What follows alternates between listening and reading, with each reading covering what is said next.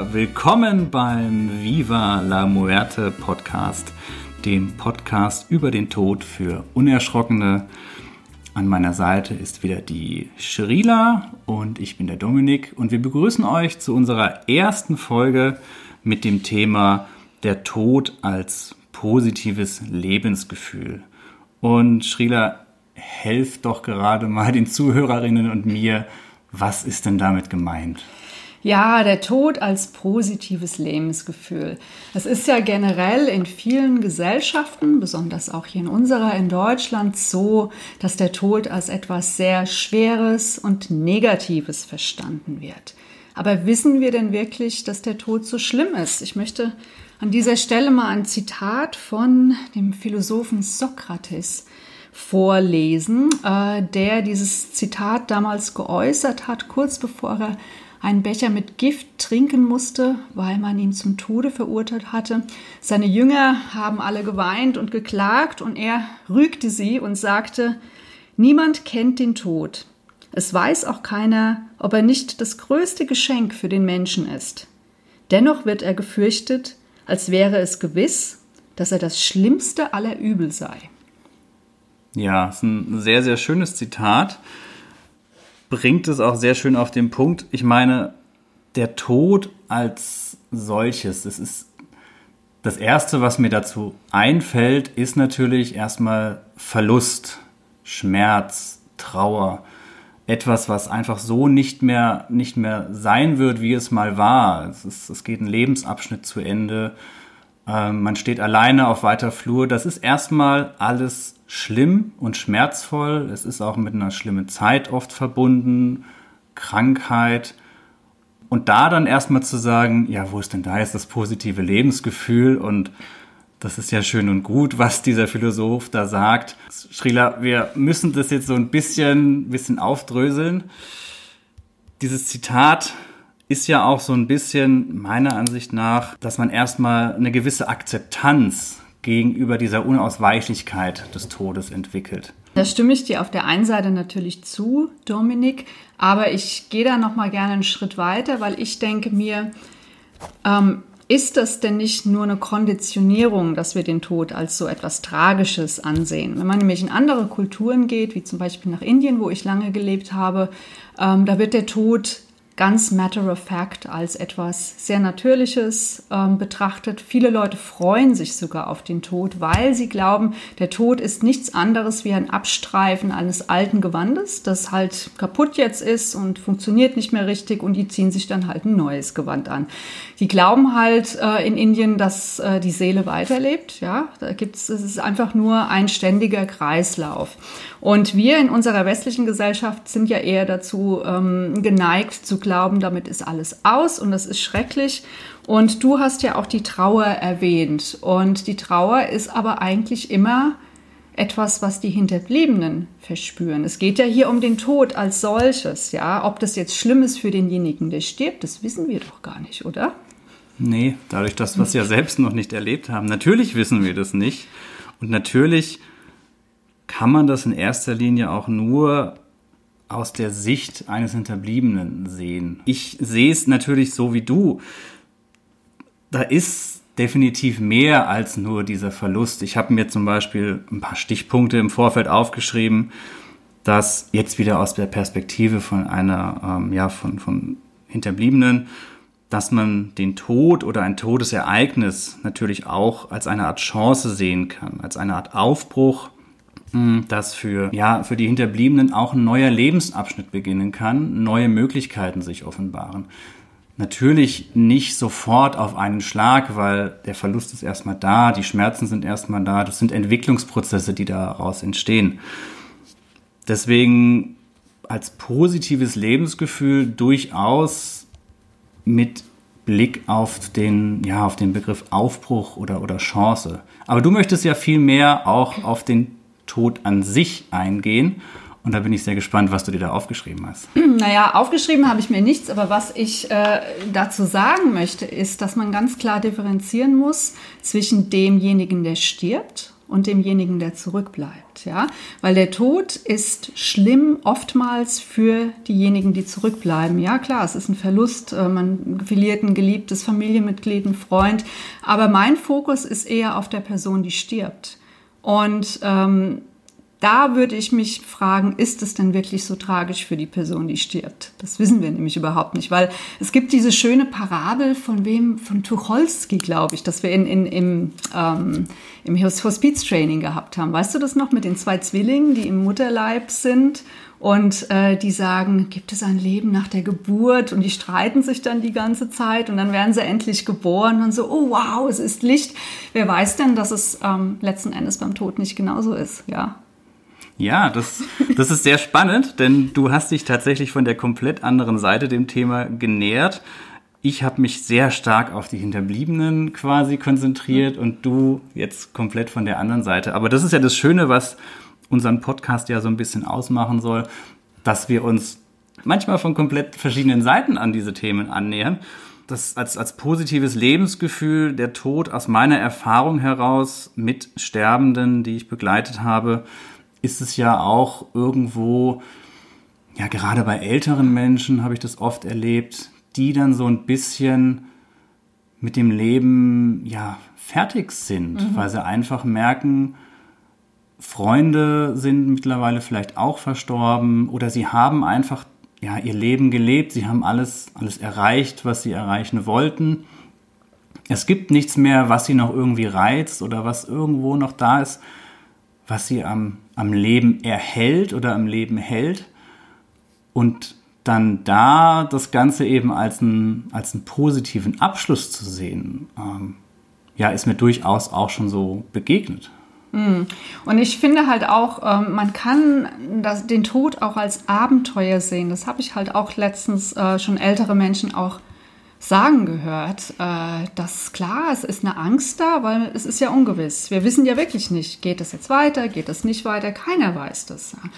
Und da habe ich neulich ein Interview mit irgendjemandem in der Zeit gelesen und den haben sie dann gefragt, haben sie Angst vom Toten? Da hat er gesagt, wissen Sie was, die Neugierde wiegt über. Ja, die ist größer, weil, weil es ist ja wie so ein Abenteuer. Wenn man das ganze, diese ganze Konditionierung abstreift, äh, denke ich, dass das schon äh, ja was super Spannendes sein kann. Ich muss dazu sagen, ich komme aus der Yoga-Welt und äh, Yoga wird ja hier im Westen oft als eine entspannende Körperübung verstanden, aber eigentlich ist Yoga ein System, wenn man es bis zum Ende geht, in dem man lernt, bewusst zu sterben. Ja, diesen transformativen Übergang bewusst zu erleben, mitzugestalten, äh, somit man das Bewusstsein beim Sterben nicht verliert und das auch alles mitbekommt. Ja.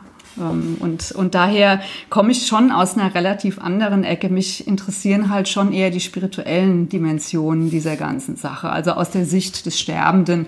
Und dass man trauert, das ist sowieso klar. Ja. Ich glaube, da ist auch nochmal zu differenzieren zwischen der, der Angst vor dem Tod und der Angst vor dem Sterben, also das Sterben als, als Prozess an sich. Weil das ist ja das, was davor steht und das ist ja eigentlich das, was auch einen immer so ein bisschen ja abschreckt, weil man halt weiß, das ist mit Gebrechen verbunden, mit all diesen Unannehmlichkeiten. Ich kann mich noch erinnern, als Kind, wenn ich meinen, meinen Vater oder meine Mutter gefragt habe, wie ist denn das, wenn man tot ist? Und da waren die dann auch immer so ein bisschen, hm, ja, ratlos, aber haben immer diesen netten Satz gesagt, ja, das ist so, ähm, als wenn du schläfst. Und dann habe ich immer gesagt, ja, aber ich kann mich nicht daran erinnern, wie das ist, wenn ich schlafe. Und dann hat sie halt gesagt, ja, siehst du, genau so ist es. Du bist es einfach, aber du merkst es halt irgendwie nicht. Ähm, ob das jetzt so ist, keine Ahnung. Aber mein, mein kindliches Ich, mein kleines damals, ähm, war mit dieser Antwort immer sehr zufrieden. Ja, das ist dann so, als ob man schläft. Und als dann Oma und Opa irgendwann gestorben sind, dann war das für mich als Kind auch irgendwie okay die schlafen dann halt jetzt. Das mhm. ist, das ist, passt, passt für mich.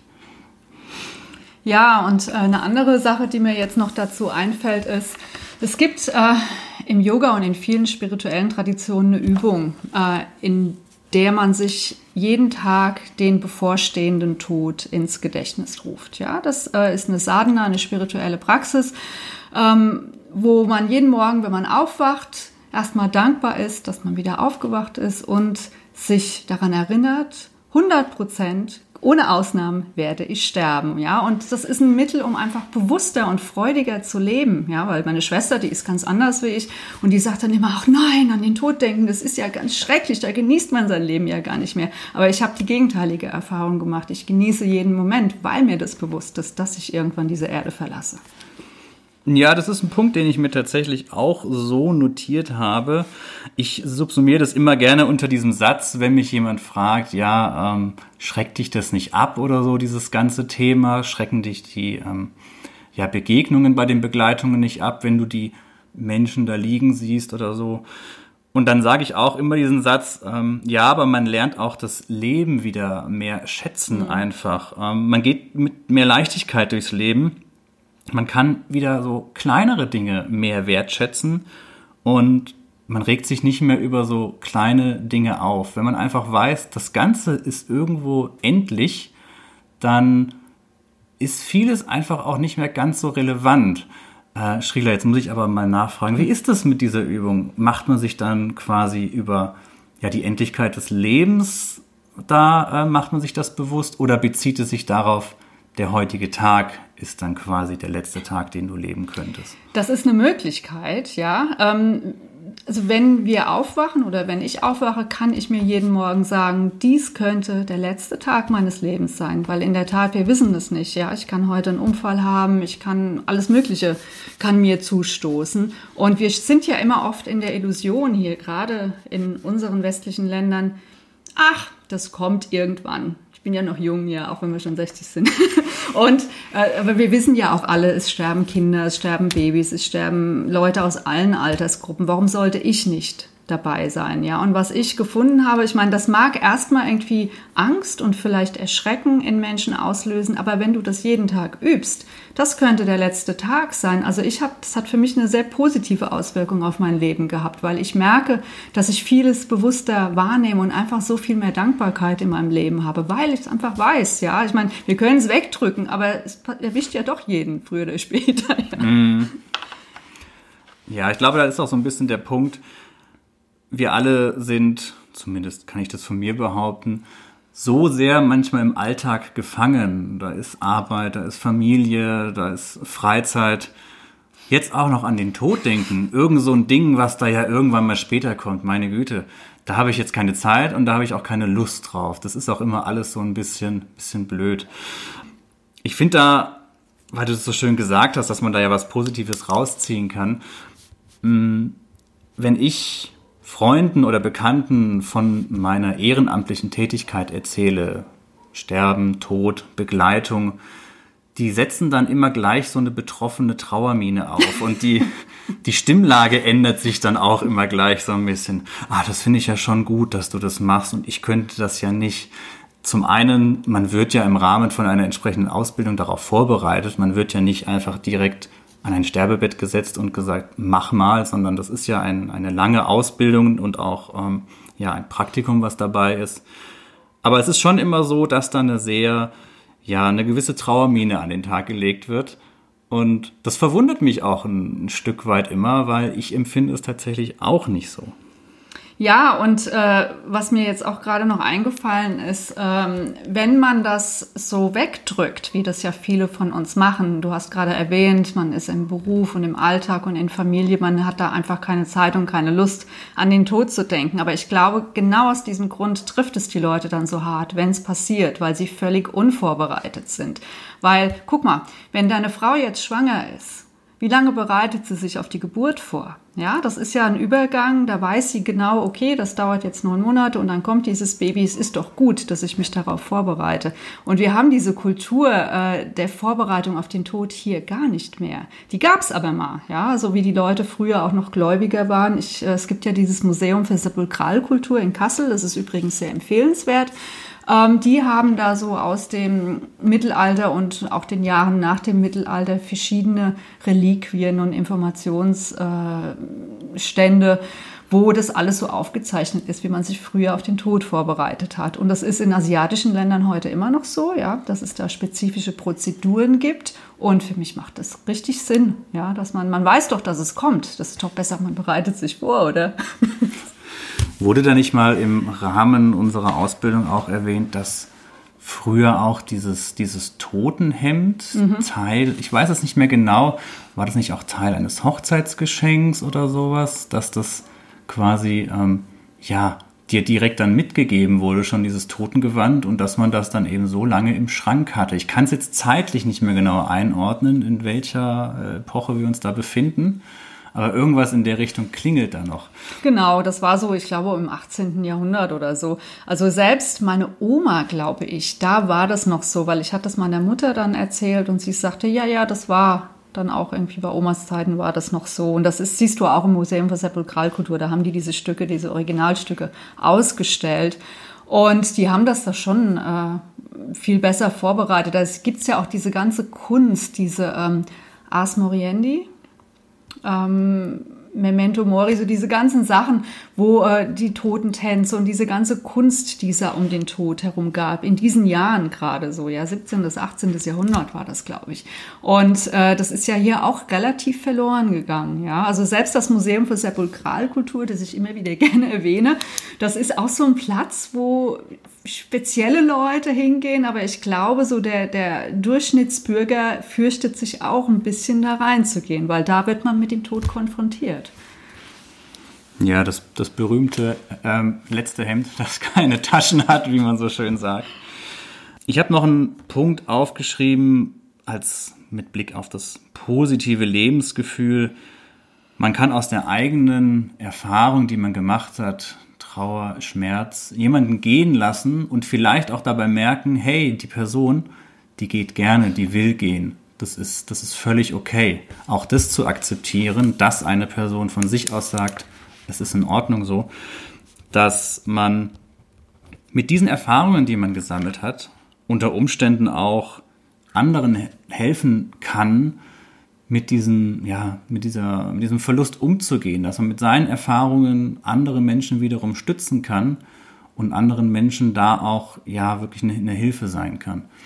Ja, auf jeden Fall. Und ich denke halt auch, ähm, was eine gute Sache ist, ähm, du hattest gerade erwähnt, es gibt ja auch wirklich Leute, die gerne gehen, weil sie ein schönes Leben hatten und einfach jetzt genug hatten. Ich meine, das ist ja auch ganz natürlich, wenn man vielleicht 90 Jahre alt ist und hat alles schon erlebt und alle anderen sind tot hat man vielleicht auch einfach keine Lust mehr. Also kann ich mir gut vorstellen. Hatten wir ja auch schon welche im Hospiz. Und es ist ja auch immer so ein Teil von Anhaftung mit dabei, ähm, dass wenn Leute sterben, natürlich vermisst man die und man ist traurig, aber ich glaube auch, dass die Verstorbenen das gar nicht so wollen, dass man dann jahrelang da im Leid aufgeht und sich selber vielleicht noch kaputt macht.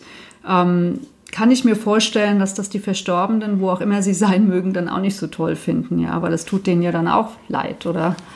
Nee, natürlich. Also ich ja. kann mich jetzt auch an niemanden erinnern, der auf dem Sterbebett noch gesagt hat und jetzt seid bitte ähm, mal schön alle lange traurig jetzt, wo ich weg bin.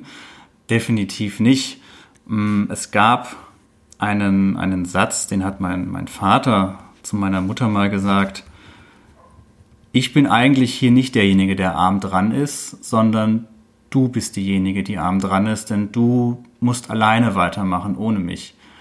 Und das ist hart, so eine, so eine Erkenntnis. Aber irgendwo hat er ja auch recht gehabt, ne? Mm. Ja, und, und ich hat gestern hat mir irgendjemand erzählt, dass es inzwischen eine Firma gibt, die anstatt Beerdigungsfeiern, die ja oft sehr somber und schwer sind und traurig, äh, Partys schmeißt für die Verstorbenen. Ja, äh, das wird mit demjenigen, der stirbt, wohl dann irgendwie vereinbart, weil viele wünschen sich das ja auch. Wenn ich gehe, soll mein Leben gefeiert werden. Das kommt ja aber in der jüngeren Generation auch immer wieder mehr raus. Ja. Ähm, weil ich war auch schon auf mehreren Beerdigungen und was mir immer wieder auffällt, ist, ist die doch sehr, sehr schwer oft sind und sehr traurig. Und klar, es ist äh, immer ein Verlust, aber ich denke, vielleicht ist es einfach auch eine Idee, das Leben zu feiern von dem Menschen. Wer war denn der Mensch wirklich? Was hat er denn gegeben? Ich meine, gut, das wird dann auch vom Trauerredner erzählt, aber könnte man vielleicht den Fokus ein bisschen aufs Positivere verlegen, dass man das Leben feiert und den Menschen toll wegsendet, so ja. Ja, äh, dann mal hier ganz konkret, Striegler, wie stellst du dir denn deine, deine Totenfeier oder deine Beerdigung vor? Hast du dir da schon mal Gedanken zu gemacht? Ja, ich habe da eine lustige Geschichte zu erzählen. Äh, wie ich 35 war, bin ich nach Pakistan gereist, über Land mit dem Zug, ja, und ich wollte die Wintersonnenwendfeier mit einem heidnischen Stamm im Hindukusch-Gebirge feiern. Und Pakistan ist ja jetzt auch nicht das friedlichste Land der Welt. Da gehen ja öfters auch mal Bomben los und Leute werden entführt. Und somit kam ich auf die Idee, ich mache mein Testament, bevor ich fahre. Und bin zu einem Notar. Ich habe damals noch in England gewohnt. Und ähm, dann sagte der Notar, was zu tun ist, was ich alles aufschreiben sollte mit meinem Erbe und so. Und dann halt auch wie ich mir meine Beerdigung vorstelle. Und dann ging ich nach Hause und ach, was hatte ich einen Spaß.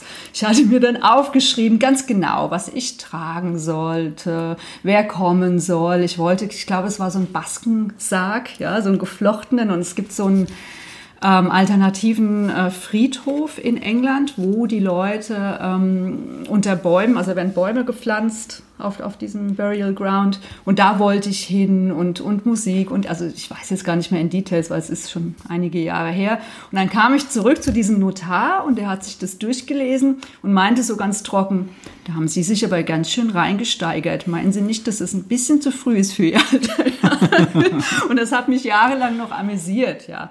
Ähm, Heutzutage hat sich das so ein bisschen verändert, aber ich glaube nicht viel. Ich könnte mir vorstellen, dass alle Leute, wenn ich mal sterbe, dass dann alle Leute wirklich kommen und sich Geschichten vielleicht erzählen, woher sie mich kennen, was sie mit mir erlebt haben, ähm, dass irgendwie ein schönes Ritual gefeiert wird. Also bloß nicht die ja, nicht diese ganze Schwere, ja. Mhm. Weil es kann ja sein, dass es mir super gut geht, da wo ich hingegangen bin, oder? Weiß ich ja nicht, ja. Mhm. Vielleicht gucke ich irgendwie von oben und sehe dann, wie sie alle weinen. Das wird mir voll leid tun, oder? ja, erinnert mich daran, es gab ja kürzlich in den, in den Nachrichten, naja, kürzlich, also je nachdem, wann dieser Podcast angehört wird, dann eventuell auch ein bisschen später, gab es diesen Bericht von einer Beerdigung, wo es dann noch eine, ähm, eine Audioaufnahme lief, dass dann der Verstorbene nochmal so aus dem Sarg heraus geklopft hat und gesagt hat, hallo, ich bin eigentlich noch da, könnt ihr mal aufmachen.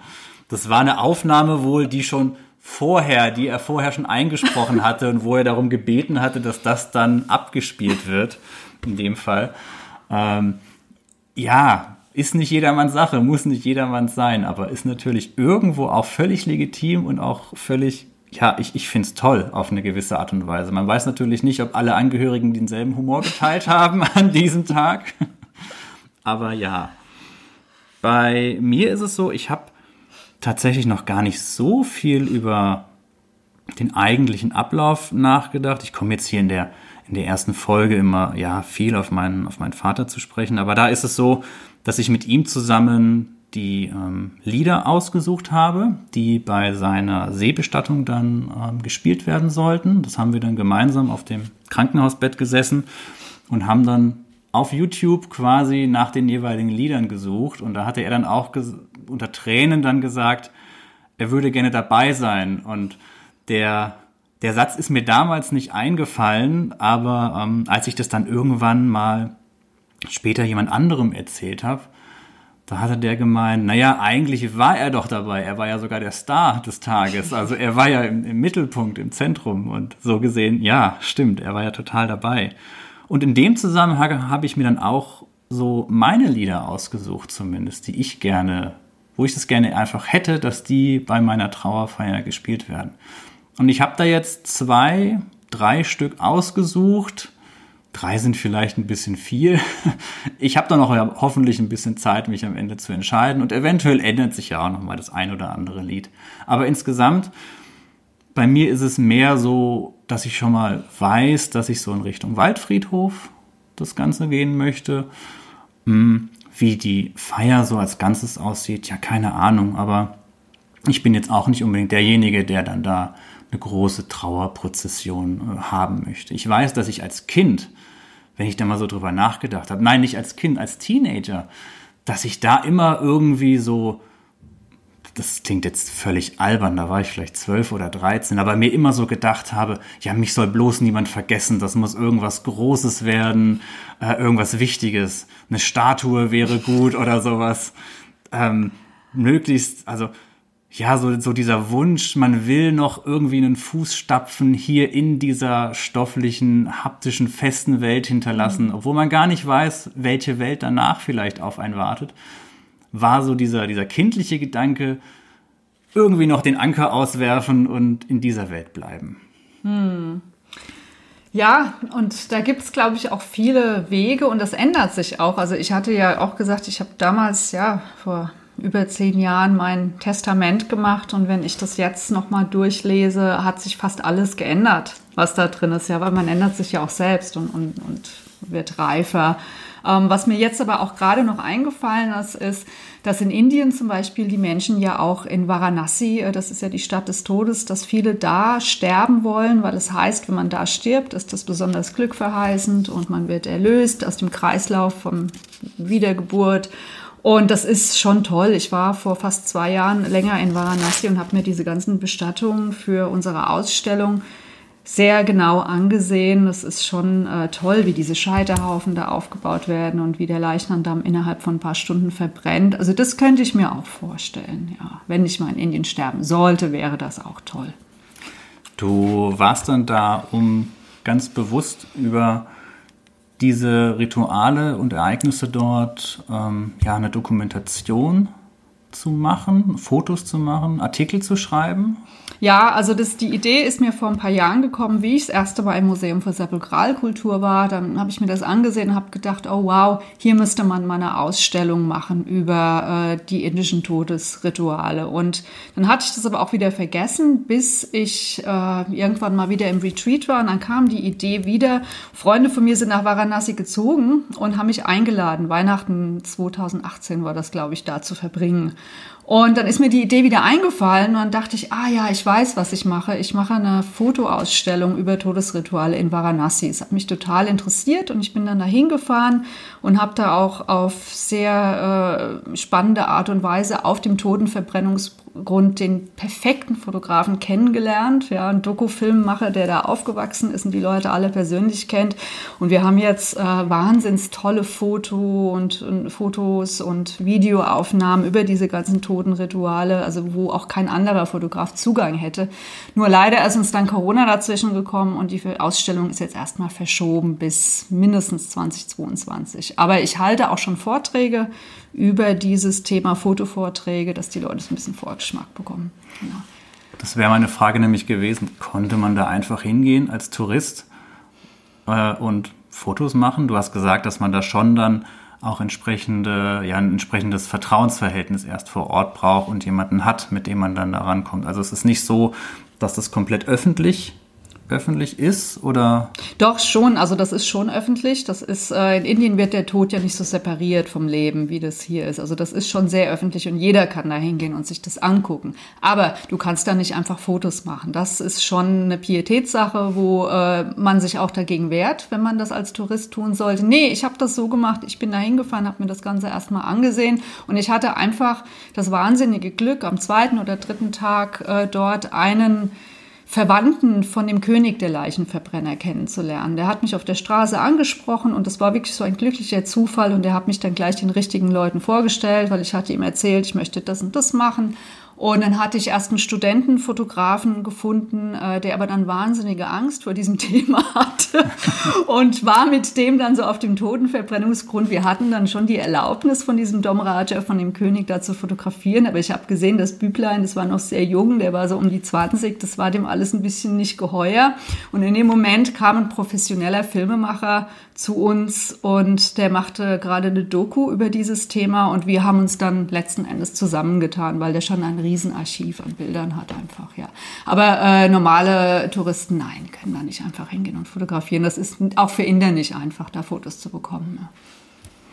Das erinnert mich an eine Sache, die ich noch ähm, in der Vorbereitung auf die heutige Folge für mich aufgeschrieben hatte, und zwar den Totenkult der Torayas. Das ist eine Ethnie, die auf ähm, der indonesischen Insel Sulawesi, ich hoffe, ich spreche das jetzt richtig aus, ähm, ja, beheimatet ist. Und die haben das sogenannte Manene-Ritual.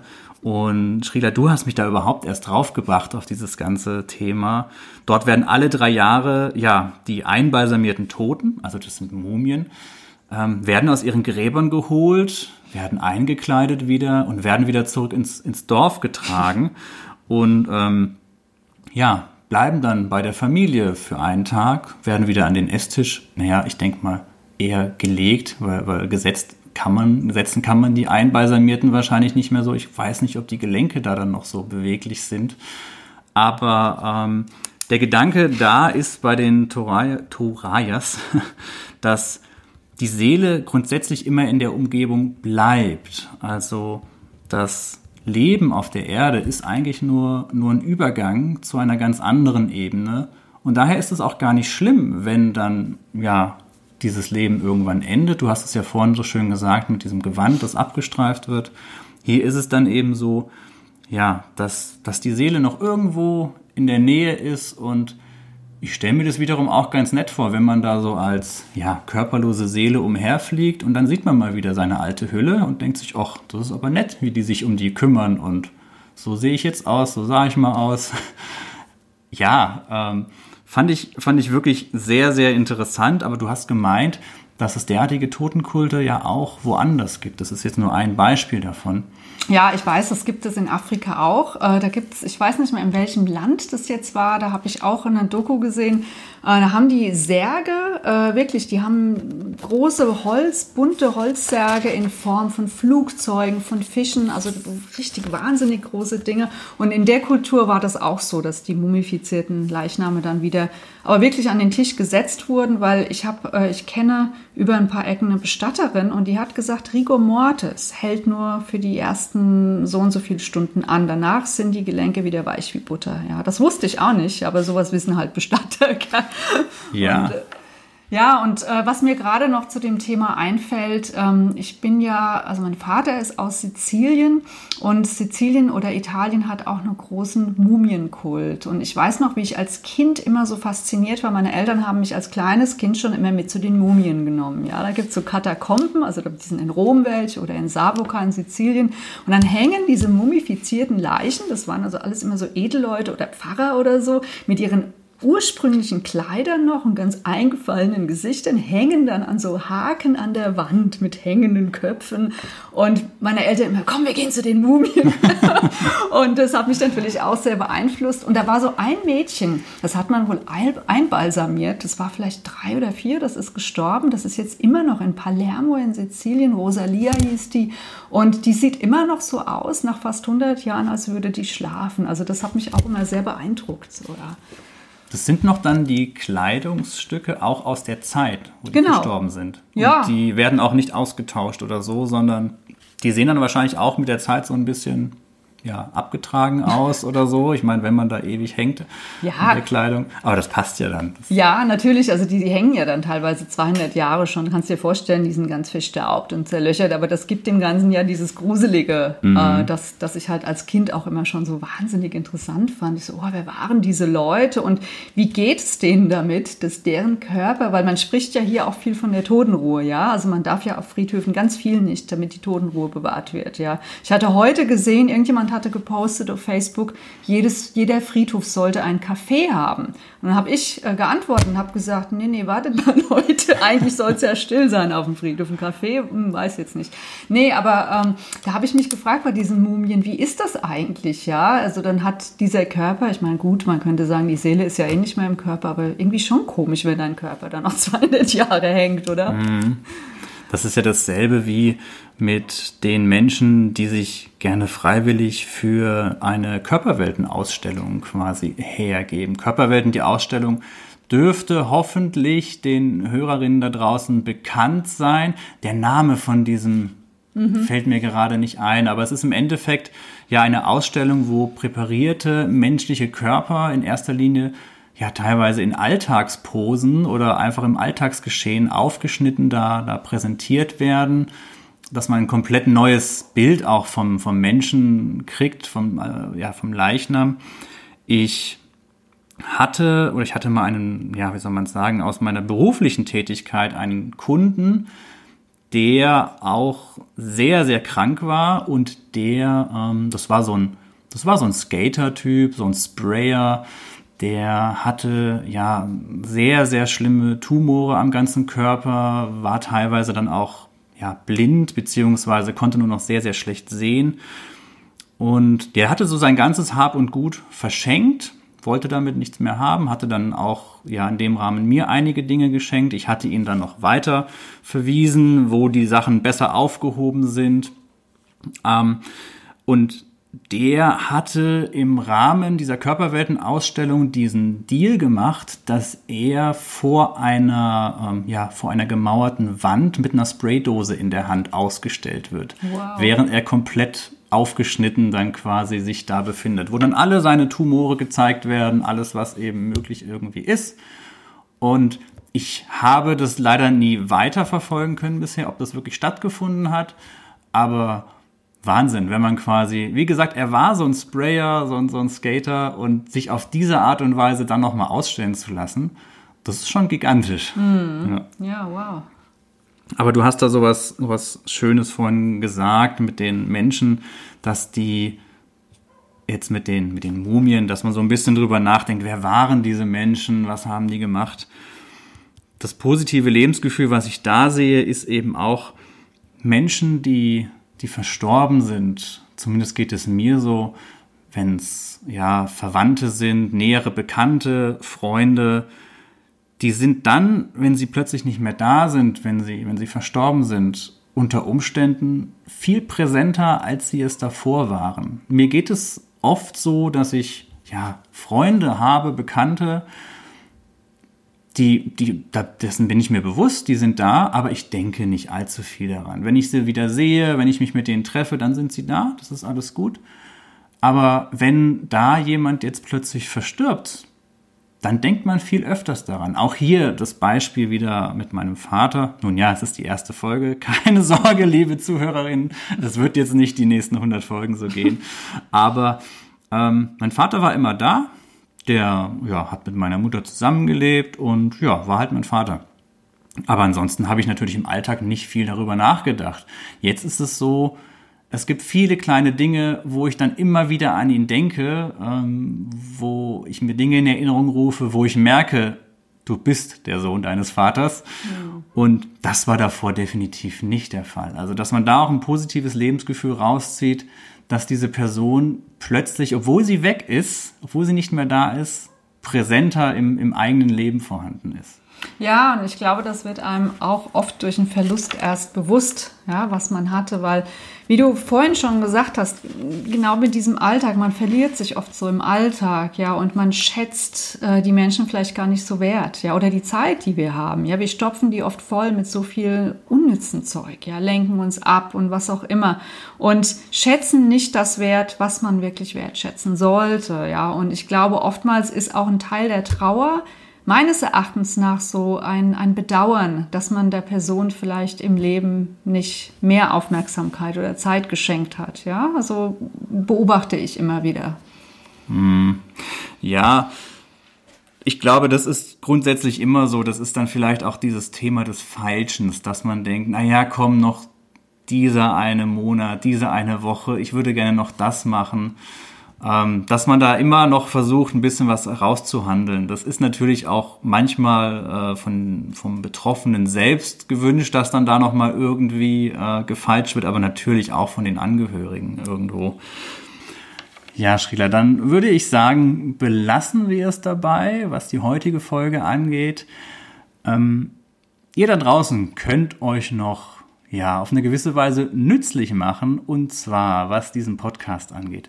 Uns würde es wahnsinnig freuen, wenn ihr diesen Podcast, egal wo ihr ihn gerade hört, wenn ihr ihn auf iTunes, auf Deezer, auf Spotify oder sonst wo hört, kommentiert diesen Podcast. Erzählt uns, was ihr denkt, was man als positives Lebensgefühl ja aus dem Tod herausziehen kann. Erzählt uns von euren Erfahrungen und sagt uns eure Meinung. Und wenn ihr ganz lieb seid, dann könnt ihr vielleicht auch, wie gesagt, je nachdem, wo ihr diesen Podcast euch anhört, eine positive Bewertung dalassen oder den Podcast abonnieren. Da gibt es ja alles Mögliche. Bei iTunes kann man Sternebewertungen vergeben und so weiter. Das hilft uns einfach mal so ein bisschen, ja, jetzt gerade zu Anfang, dieses Projekt auszubauen, mehr Hörer und Hörerinnen zu erreichen. Und ja, dann freuen wir uns einfach darauf, euch bei unserer nächsten Folge begrüßen zu dürfen. Shrila hatte mich jetzt gerade schon gefragt, na, was machen wir denn als nächstes Thema? Da haben wir uns noch gar keine Gedanken gemacht, aber glaubt uns, wir haben ziemlich viele Sachen auf der Liste und wir freuen uns wirklich sehr, das gemeinsam dann mit euch durchzugehen. Demnach sage ich Tschüss und bis zum nächsten Mal. Adios.